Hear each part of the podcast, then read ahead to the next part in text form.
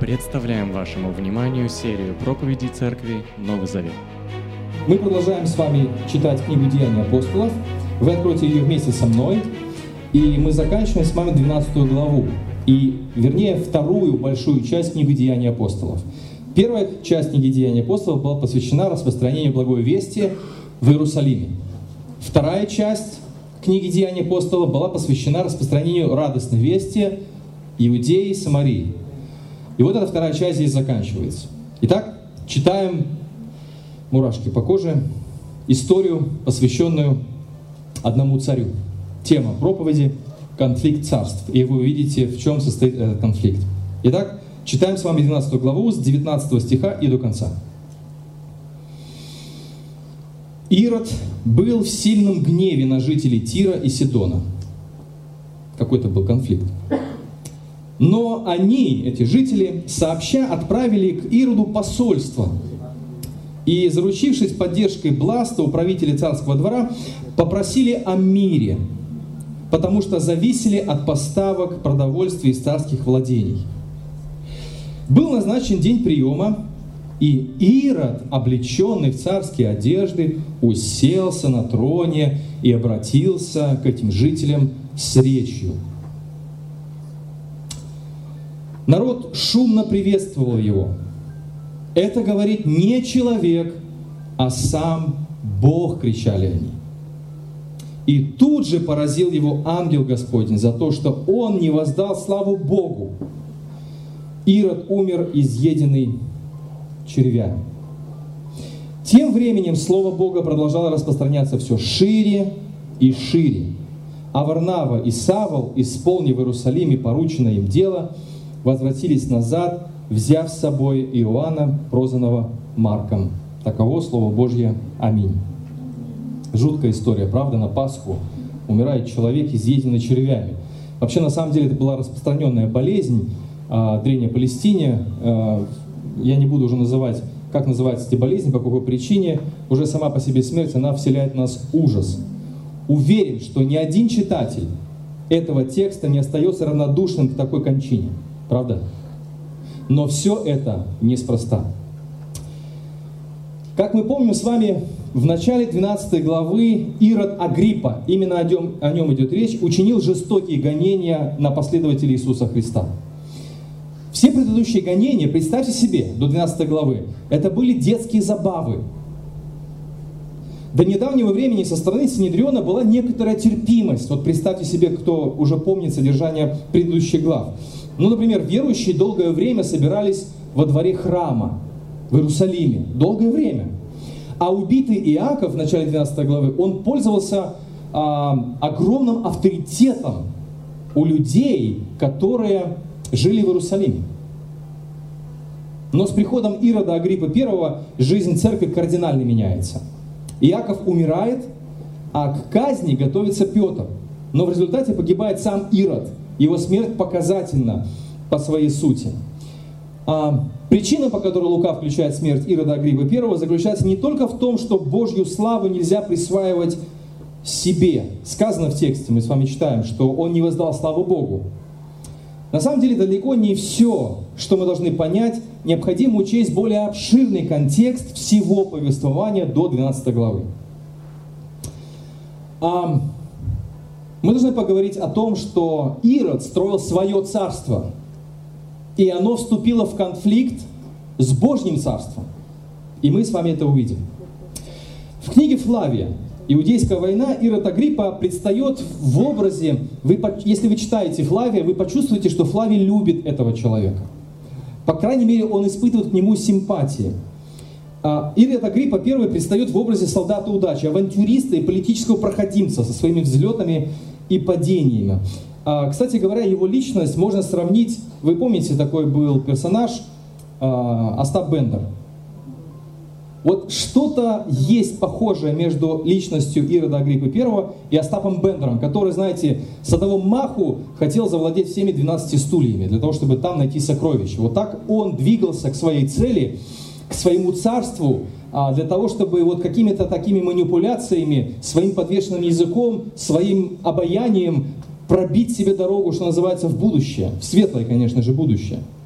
По мнению историков некоторых, Агриппа был коварным, легкомысленным, расточительным человеком. И, кстати говоря, мы помним с вами с прошлой проповеди, что Ирод Агриппа I, он получил образование в Риме. Рим – это центр цивилизации. У него был подвешенный язык, у него было природное обаяние. И хотя иногда его этот язык подводил, наш герой, кстати, успел посидеть в тюрьме за то, что рассказал, видимо, анекдот о Тиберии, римском императоре, по всей видимости, неосторожно где-то, и угодил в тюрьму. Но Ирод стратег, поэтому он завел дружбу с членами императорской семьи в Риме все-таки после этого. И одним из них был император Гай, который стал Калигулой, если вы знаете римскую историю. Так вот, Ирод знал, с кем дружить, он делал выводы. И вскоре Калигула становится императором. Калигула освободил его из тюрьмы и провозгласил Агриппу царем небольшой территории. Небольшой территории, но это уже победа, согласитесь. Однако Калигулу, несчастье, вскоре убивают, против него составляют заговор. Ну и после этого наш непотопляемый Ирод Агриппа I, вот представляете себе, вот как с гуся вода. Вот отсидел один раз в тюрьме за нехороший анекдот про Тиберия, предыдущего императора – он извлек себе уроки, он уже царь небольшой территории, и он опять использует все свое очарование для того, чтобы урегулировать конфликт после убийства Калигулы. Представляете, какой вакуум власти? Вот не приведи Господь, что вот такие покушения были в каких-то странах. А, китайский мудрец сказал, проклят тот человек, который живет во времена перемен. Действительно, ты не знаешь, что ждать, что будет завтра, что будет с финансами, что будет с экономикой, что будет с политикой, что будет со стабильностью в стране. И вот наш непотопляемый, непотопляемый Ирод опять выходит на сцену и уже способствует Клавдию, римскому императору, восшествию на престол. Представляете, какая это шишка? Он помогает римскому императору взойти на престол. Клавдию. И чтобы благодарить Агриппу за участие в своей судьбе, Клавдий что делает следующее? Расширяет пределы царства Ирода Агриппы первого. И теперь дает ему Иудею и Самарию.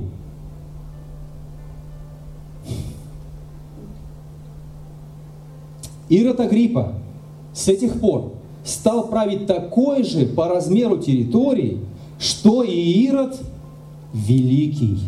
Вот его цель. Вернуть себе раздробленную иудейскую страну царства. И он шаг за шагом с помощью языка, обаяния, влияния, через взлеты и падения он стремится к своей цели для того, чтобы иметь свое царство.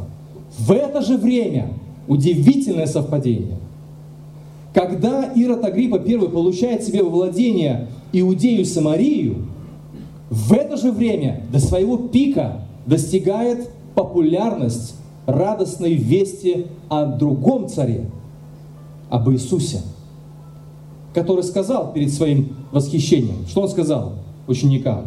Дана мне всякая власть на небе и на земле.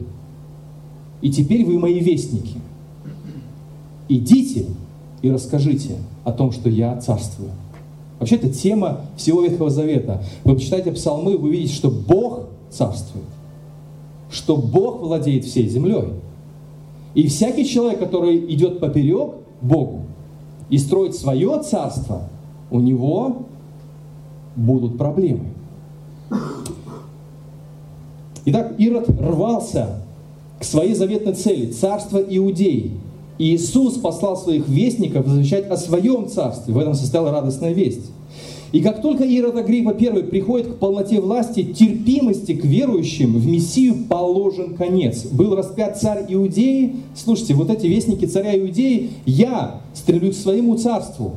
Я буду править здесь, а не он. И уважаемый всеми Яков казнен, Петр, видный проповедник Евангелия, арестован для последующей публичной казни. И каждый тиран, кстати говоря, знает, чтобы уничтожить оппозицию, нужно расправиться с ее предводителями, с ее лидерами. И, как правило, этот метод работает. Ирод хочет окончательно утвердить свое царство Иудеи и Самарии, где как раз в это же время расширяется пределы другого царя, Иисуса Христа, через проповедь благой вести. И здесь интересы земного царя пересекаются с интересами небесного царя. Вообще всю историю а, человека и Бога после грехопадения можно охарактеризовать двумя словами. Конфликт двух царств. А Бог – царь Вселенной. Это основополагающая доктрина иудейской веры в Ветхом Завете. И эта же идея находится в середине христианского убеждения. Иисус воссел одесную Бога. Он избранный Богом царь, через который Бог будет править в вечном царстве и установит, и вернее вернет свой вечный порядок. В этом заключается смысл Евангелия. Провозгласить волю царя, который грядет этот мир, чтобы установить свое беспрекословное правление. Молитва «Отче наш». Как помните? А что-нибудь о царстве там есть? Да придет царствие твое да будет воля Твоя и на земле, и на небе. Иисус говорит, дана мне вся власть на небе и на земле. Вот так совпадение, а? А это не совпадение, это цель Бога. Так вот, Бог царь вселенной, но конфликт заключается в том, что человек пытается установить свое собственное царство и править по своим законам в этом царстве. Если уже поковыряться в каждом из нас, то от рождения корень греха заключается в том, что мы по умолчанию стремимся жить по своей воле. Мы по умолчанию стремимся строить свое царство. И знаете, это красиво звучит. Будь самим собой. Но знаете, когда человек без царя в голове, он, как правило, очень плохо заканчивает. Если человек не умеет покоряться Богу, он раб греха. Это сущность библейского учения, Ветхого и Нового Завета – если человек сам по себе, то он раб греха. Но если он с Богом, он свободен от греха. Иисус пришел восстановить Царство Божье, Царство свое, небесное, и править Божьим, по Божьей воле. Посмотрите, с чего начинается служение Иисуса Христа. С чего начинается? покайтесь, Царство Небес уже близко. Это совпадение? Нет. Посмотрите, какими словами заканчиваются слова Иисуса Христа, когда Он восхищается на небо. «Дана мне всякая власть на небе и земле». Это слова царя. Он начинает с о царстве, и он заканчивает свое земное служение вестью о царстве – но в первую очередь, в начале своего царства, вроде царства ему еще не поручено, то в конце своего служения, после смерти и воскресения, теперь он говорит, теперь я царь, теперь мне принадлежит вся власть потому что Бог мне ее дал. Я исполнил волю Его, я исполнил обещание Его. Это очень длинная, петляющая история. Если вы действительно заинтересованы в христианстве и действительно вы цените библейское учение, то, пожалуйста, знакомьтесь с Писаниями Ветхого Завета и посмотрите на красоту Божьих замыслов, как Бог через века ведет нас к тому, чтобы Иисус был прославлен и царствовал во веки веков, и последний штрих, который остался, для того, чтобы это царство было вечным и оно было на земле, это пришествие нашего Господа Иисуса Христа, который мы ждем. Аминь. Итак, посмотрите, Ирод выступает против Слова Божьего о Христе, истинном царе неба и земли. Он тронул Петра и Иакова, чьих подданных Ирод Агриппа I тронул. Подданных небесного царя. Ирод просто не понимает, с каким царем на самом деле он связывается. Как и все фарисеи, которые распяли Иисуса, они не поняли до конца, а может быть и поняли некоторые из них, и сознательно шли против Него, но они не, не могли просчитать своим прагматичным умом результат того, что они сделают с Иисусом. Иисус им говорил, от этого храма здесь не останется камня на камне. Он был пророком, который предсказал, чем закончится стратегия такой жизни. Вообще это очень интересно. Политическая жизнь древней Иудеи – это тоже отдельная история. Как они жили, как они выживали, как они друг друга предавали, иудеи и иудеев, для того, чтобы римляне пришли и дали им свою же власть. Это, это вообще отдельная история. Простите меня, что я вас отвлекаю.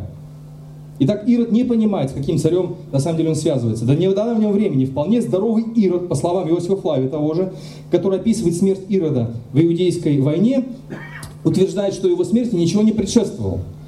Падает на глазах у огромного стадиона, одетый в блестящие одежды. Флавий отмечает, что сверкающая на солнце одежда в Кесарии, он там был на стадионе, приводит публику в экстаз. Они хотят получить от него субсидии государственные. И плюс они видят, во что он одет, а он любил шикарно одеваться – отражение солнца палестинского, знаете, находится в его одежде, и вот люди просто приходят в экстаз, и лесть, и экстаз, там все было вместе, и они говорят, это говорит не человек, а сам Бог. Но кончает печально. Человек, желающий стать Богом, или хозяином своей судьбы, или царем своего царства, тема интересная и требует много времени, начиная с Вавилонской башни. Посмотрите, вообще даже начиная с Адама, который в Эдемском саду а, нарушает Божью волю. И что говорит лукавый Адаму и Еве? Вы вкусите и будете богами. Вы будете царями, если можно сказать по-другому, потому что иногда в, в древней культуре царь и бог, они где-то приравнивались в какой-то степени. Вы будете царями своей судьбы, вы будете распоряжаться сами своей волей. Вкусите. Это вечная тема всего человечества, греховного человечества. Это вся тема, начиная с третьей главы книги «Бытие». Вот когда ты наблюдаешь, вот давайте окунемся в современную историю, может быть, новейшую историю, политическую там, не знаю. А, когда ты наблюдаешь за людьми, такими как Ирод Агриппа, который, ну, кажется, что от их слова, от их влияния, от их присутствия зависит судьба тысяч и тысяч людей, многих народов, честно говоря, сердце наполняется ужасом. Вот когда э, кто-то был в польском лагере два года назад, мы ездили в Освенцим. Это буквально слова двух-трех людей решили судьбу миллионов людей. Евреев, цыган, различные религиозные сообщества и так далее. Когда ты смотришь на таких людей, как Ирод Агриппа I, кажется все страшно. И действительно это страшно. Но человеческое царство никогда не устоит до конца против Божьего. Никогда. Это основной урок, который мы извлекаем, читая Писание Ветхого и Нового Завета. А, человече... а Божье Царство, оно вечно. Человеческое нет. Почему? А, я как-то вспомнил э, слова Воланда, героя «Мастера и Маргариты» Булгакова. Он как-то сказал своим собеседникам, которые с ним беседовали на улице у чистых прудов, вот в этом же произведении, э, Воланд, который олицетворяет собой сатану, он говорит – Беда только, не только в том, что человек смертен, он внезапно смертен. Хорошие слова. Проблема не в том, в том, что мы смертны, а все люди внезапно смертны. Сегодня человек есть, завтра его нет. Сегодня есть правитель какой-то какого царства, какой-то страны, какой-то империи, а завтра его нет. Да, человеческое царство может нанести а, вред Божьему делу. Вот обратите внимание, в 12 главе Деяний. Иаков что делает? Он умирает. Его убивают, представляете? Казалось бы, все, вот оно, человеческое царство наступает. Ирод Агриппа стремится к своей цели. Вот он достигает, он успевает. Ему все идет, как бы складывается удачно все. Иаков умирает. Петр попадает в тюрьму. Но земное царство, любое земное царство, любой самый могущественный правитель многого не успеет, дорогие друзья. И насказательно а, также идеи пронизывают всю книгу Откровения. Если вы обратили внимание на 13 главу книги Откровения, то на 7 стих, то вы прочитаете там следующие слова. «И было дано зверю, который вышел из моря, дано право сразиться со святым народом Божьим, ему Богом было право дано сразиться с народом Божьим. То есть кто допустил гонение Ирода Агриппа первого? Бог допустил. И вот Бог допускает зверю воевать против Божьего народа, и посмотрите, как заканчивается этот стих, и победить его.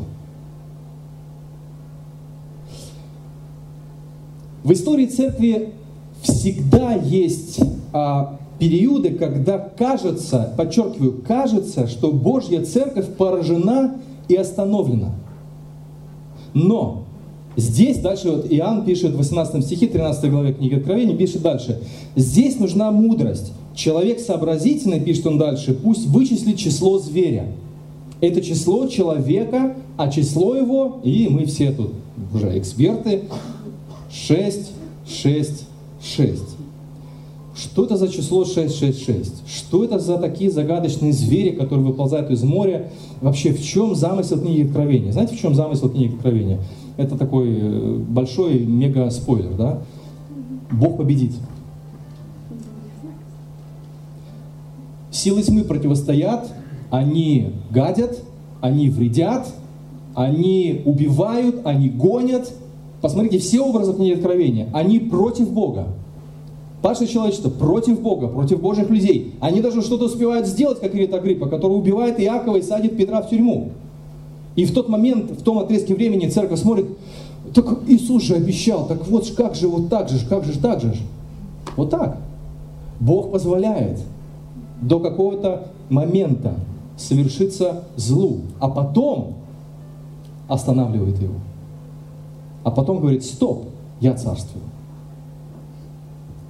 Любой царь, король, император, президент, любой вообще человек, который строит свое маленькое царство, мы уже сейчас замахнулись на таких императоров, там, династии Ирода Гриппа, в конце концов, каждый из нас в душе царь сам себе. Так вот, любой царь, король, император, любой человек, присутствующий здесь, любой человек сотворен Богом. Вот о чем говорит число 6. В какой день был сотворен Адам? В шестой день. Человек был сотворен в шестой день. А седьмой день, за кем было последнее слово при сотворении всего? За Богом. Он сказал, все, седьмой день – день покоя. Это мой день. Поэтому число 6 говорит о том, что любой человек ограничен. Он не может прыгнуть вверх, э, выше своей головы. Отсюда число 6. Человек сотворен в шестой день. Это число указывает на ограниченные возможности любого царства, любого человека, любой человеческой организации, любого человеческого заговора, любого человеческого замысла, который противоречит Божьим идеям. Где славная династия Иродов, о которой мы сейчас читаем в 12 главе Деяний? Где римские императоры, которые на протяжении 500, 500 лет правили огромной частью мира? Где династия Романовых, которая очень долго правила в России? Где многовековая династия Габсбургов, например? От них следы остались, дворцы и места, которые они посещали, но нет этой династии. Их нет. Где, силь, где будут сильные мира сего? Мы смотрим новости, мы видим, как встречается там Великая Семерка, Великая Девятка. Сейчас что там, я не знаю, кого-то исключили, там эти десятки превращаются то в восьмерки, то в семерки. Вот они встречаются, президенты там Франции, Америки, России. Они говорят о чем-то, и мы смотрим, и ахаем, и говорим, вау, это круто, наверное, это здорово быть среди сильных мира сего. Где они будут, христиане знают. Они канут в небытие как и зверь, выходящий из моря, 13 глава. Он вышел, великий и сильный, страшный и могучий, но число его 6, потому что Божье число 7, потому что Господь говорит, мне дана вся власть на небе и на земле, я правлю. Я начал эту вселенную, и я поставлю точку в истории этого человечества – Друзья мои, Бог, в которого мы верим, и воскресение Иисуса из мертвых вполне закономерно во всей библейской истории, потому что Бог царь, Иисус воцарился и будет царствовать вечно. Аминь, друзья. Друзья мои, посмотрите слова, которые были сказаны пророку Даниилу.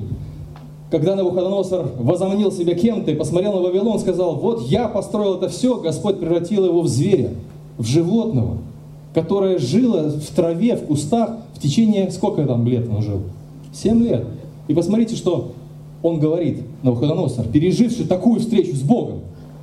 Пусть все живущие знают, над царством человеческим властен Всевышний. Дает он его, кому пожелает. И даже низшего из людей на царство возводит. И дальше. Власть его, власть вечная. И царство его на все времена. Все живущие на земле – ничто. Как захочет Он, так и поступит силами небесными из жителей земли. Никто не остановит руку Его и не скажет, что ты делаешь. Апостол Павел повторяет ту же самую идею в послании римлянам.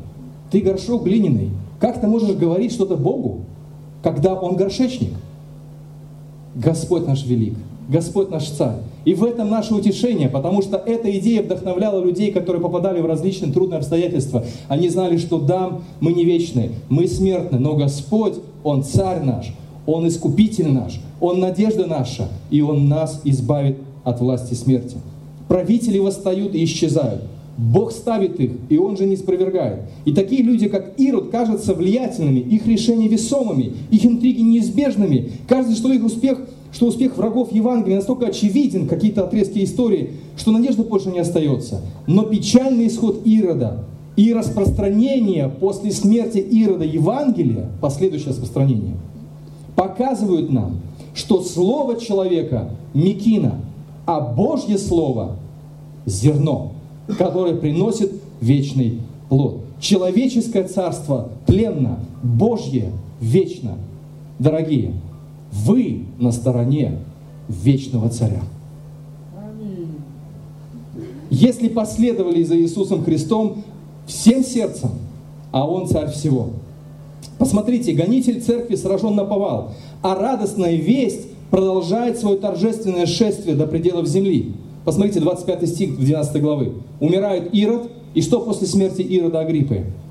Тем временем Слово Бога, то есть Евангелие, благая весть о Христе, о том, что Он царь, продолжало распространяться. Он пытался остановить его, ничего не получилось, это даже еще больше придало влияние радостной вести. И далее сказано, посмотрите, с помощью кого распространялась эта весть. Варнава, Савол в Иерусалиме взяли еще Иоанна Марка и пошли дальше. Это не предел. В 13 главе мы увидим, как радостная весть о Христе покидает каноническую территорию а, и продолжает расти по всему миру, но это уже следующая часть. Вообще, противление мира Божьему Царству – это вообще отдельная история. На протяжении истории земные правители пытались остановить распространение Божьего Царства двумя способами. Во-первых, противники Божьего Царства, противники Божьего Слова о Христе, они пытались остановить его силой – да, пытались остановить его силы. Цари, шейхи, императоры говорили, мы вас убьем. И они делали так, как они говорили. Они убивали. И знаете, что сегодня в некоторых странах по сей день люди погибают за Иисуса Христа. Мы знаем многих христиан, которые сегодня ожидают смертной казни. Сегодня, в 21 веке. В истории церкви вы найдете бесчисленное количество мучеников за Божье Слово об Иисусе Христе. Тертулиану, проповеднику ранней церкви, принадлежат такие слова. Кровь мучеников – это семя церкви. Чем больше убивали христиан, вот в чем логика была, тем больше Евангелие распространялось по миру. Вот в чем парадокс. Что бы ни делали цари, Божье Слово продолжает распространяться по сей день. Чем больше цари убивали последователей Иисуса, тем больше росло влияние Божьего Слова. Это первый был способ, с помощью которого цари, императоры, государства, правители пытались остановить распространение благой вести. Второй способ – противники Божьего Царства используют насмешки. Противники меняли тактику. Зачем дарить миру мучеников? Лучше сделать их дураками. Давайте снимем фильм о том, что христианство это вообще глупость, это мракобесие. Вы знаете, что мы вошли в эпоху неодокументалистики? Вы знаете, что мы живем в эпоху неодокументалистики? Что такое? National Geographic, Discovery. Люди, которые пишут книги, Дэвид Браун, написали книгу там «Код да Винчи». Вот эта неодокументалистика, она не имеет под собой серьезных оснований. Нету исторического основания. Но они пишут книги, говорят, да христианство, там Иисуса жена, там эти апостолы, да вообще да, обманщики, да вообще христианство. Иисус вообще ходил в Индию, учился у каких-то там духовных наставников, потом вернулся. Где он был 35 лет или 30 лет? Вот он там был, в Тибет ходил. В Китай, там, в Индию, не знаю куда еще. Вот это эпоха неодокументалистики. Когда вот ерунду всякую, выдумки представляют как, некие, как некое экспертное мнение. Вот мы живем в это время когда с помощью насмешек христианство или христиан пытаются дискредитировать. Вместо угроз теперь звучат слова. Да как можно верить Библии, находясь в здравом уме? Да кому это, кто, кто там написал? Сколько там этих исправлений в этой Библии? Мы же не знаем, истина эта Библия или не истина. Вообще-то выдумка все. Скептицизм. Французский агностик Вольтер насмехается над верующими предсказал, что лет через 50, Вольтер говорит, что лет через 50 все забудут о том, кто такой Иисус. Вы знаете, кто такой Вольтер? Ну, ладно, не признавайтесь. В общем, Вольтер. Не все знают, кто такой Вольтер. Но все знают, кто такой Иисус. И он даже предсказывал, что перестанут Библии покупать. Вы покупаете? Кто купил недавно книгу Вольтера? Да, у него есть книги. Посмотрите, что получается. Институт церкви по сей день существует, и церковь проповедует о едином могучем царе об Иисусе. Но кто покупает книги Вольтера? Да и где сам Вольтер? Никита Хрущев как-то в сердцах, помните, обещал гражданам Советского Союза показать последнего верующего. Ну, кто такой Хрущев, вот знаете? Хрущев, как и остальные генсеки Компартии, постарели и умерли. Они дряхлели, слабели, а цепкость у них была к власти очень сильная. Но они не могли победить смерть. Они умирали один за другим. А церковь живет. Иисус правит. Иисус грядет этот мир установить свое царство. Как думаете, в каком мы период с вами живем? Вот мы, мы, мы, вот граждане Республики Беларусь. Ну это понятно, а из этих двух? Наверное, во втором, да? Нас никто не садит в тюрьму. Слава Богу. Хочется сказать, во веки живи, да? Как говорили на выходного царю и всем другим языческим царям. Законы позволяют нам собираться, мы регистрируемся. Кстати говоря, нам немножко, немножко отказали вот, в регистрации. Мы пойдем на второй круг. Вот. Тем не менее, слава Богу, нас не садят, нас не убивают, нас не пытают. Но мы живем с вами в эру насмешек, в эру скептицизма. Да как так, христиане? Фу, забитые, мракобесы. Вообще, как можно только в, Бог, в Бога удариться и так далее? Вот какое мы время живем. Пожалуй, мы живем в период, когда мир стыдит нас, что мы христиане. И самое страшное, обратите внимание, пожалуйста, самое страшное, если нам действительно за это стыдно.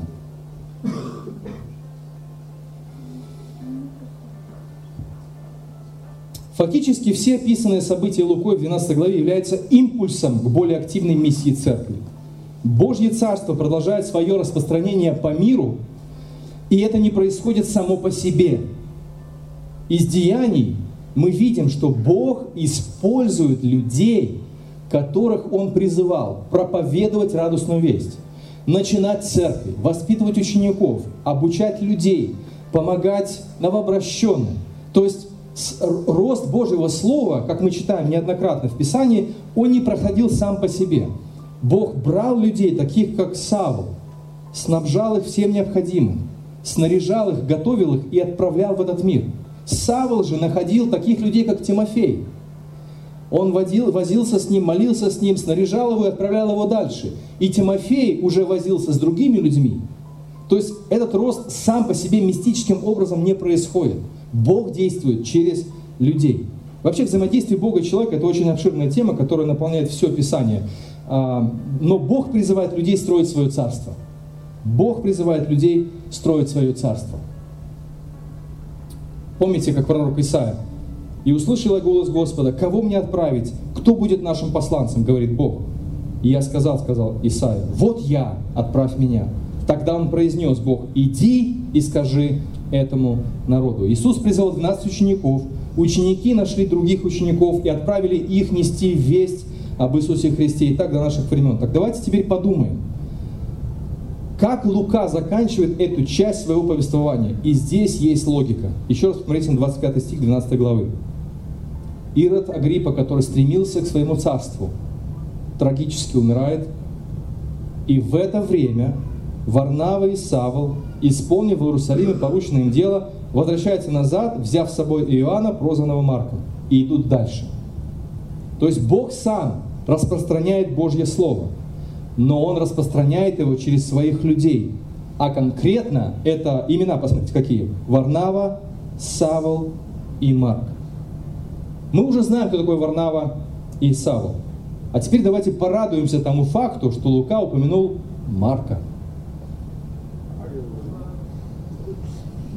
Смотришь на Савла, меряешь себя с Савлом. Ну, я не Савл.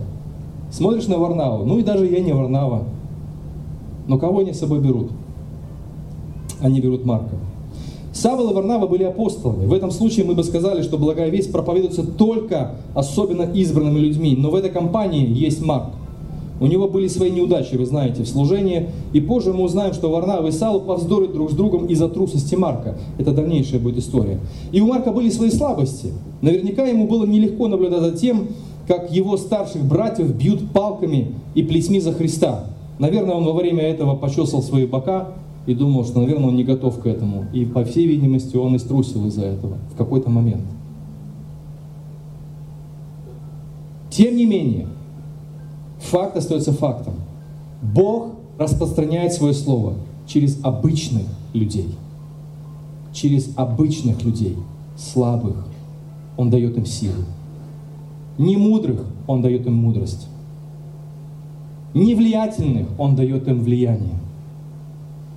Не образованных, но Он дает им знания.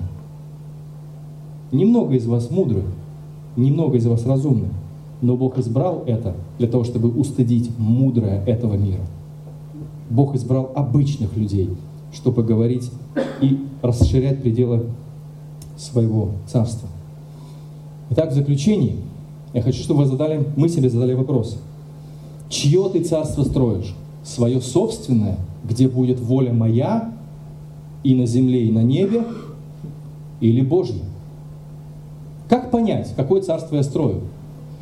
Если все свои усилия я направляю для своей славы, и все, что я делаю во имя Бога, я хочу получить как славу себе, и если я втайне ожидаю награды от людей, а мы знаем категорию этих людей, кто это были, которые ожидали награду за молитву, награду за пожертвование, кто стяжал человеческой популярности во время Иисуса Христа. Это были фарисеи, это были книжники, которые были набожны на показ. Они строили свое царство, поэтому они убили Иисуса, небесного царя. Но если все свои усилия я направляю для Божьей славы, и в тайне моего сердца я действительно хочу, чтобы о моем царе знали и слышали, и понимали его, и я готов с полоборота от зубов говорить с радостью о своем царе, или жить по его уставам в своей жизни и строить его царство, то я строю вечное царство, Божье царство. Как строить Божье царство? Живи ради того, чтобы люди узнавали об истинном царе всего мира, об Иисусе Христе. И пусть в наших делах окружающие люди увидят наше подданство, наше гражданство. Мы подданные Небесного Царя. Что бы мы ни делали, мы подданные Иисуса Христа, который придет в этот мир. Аминь.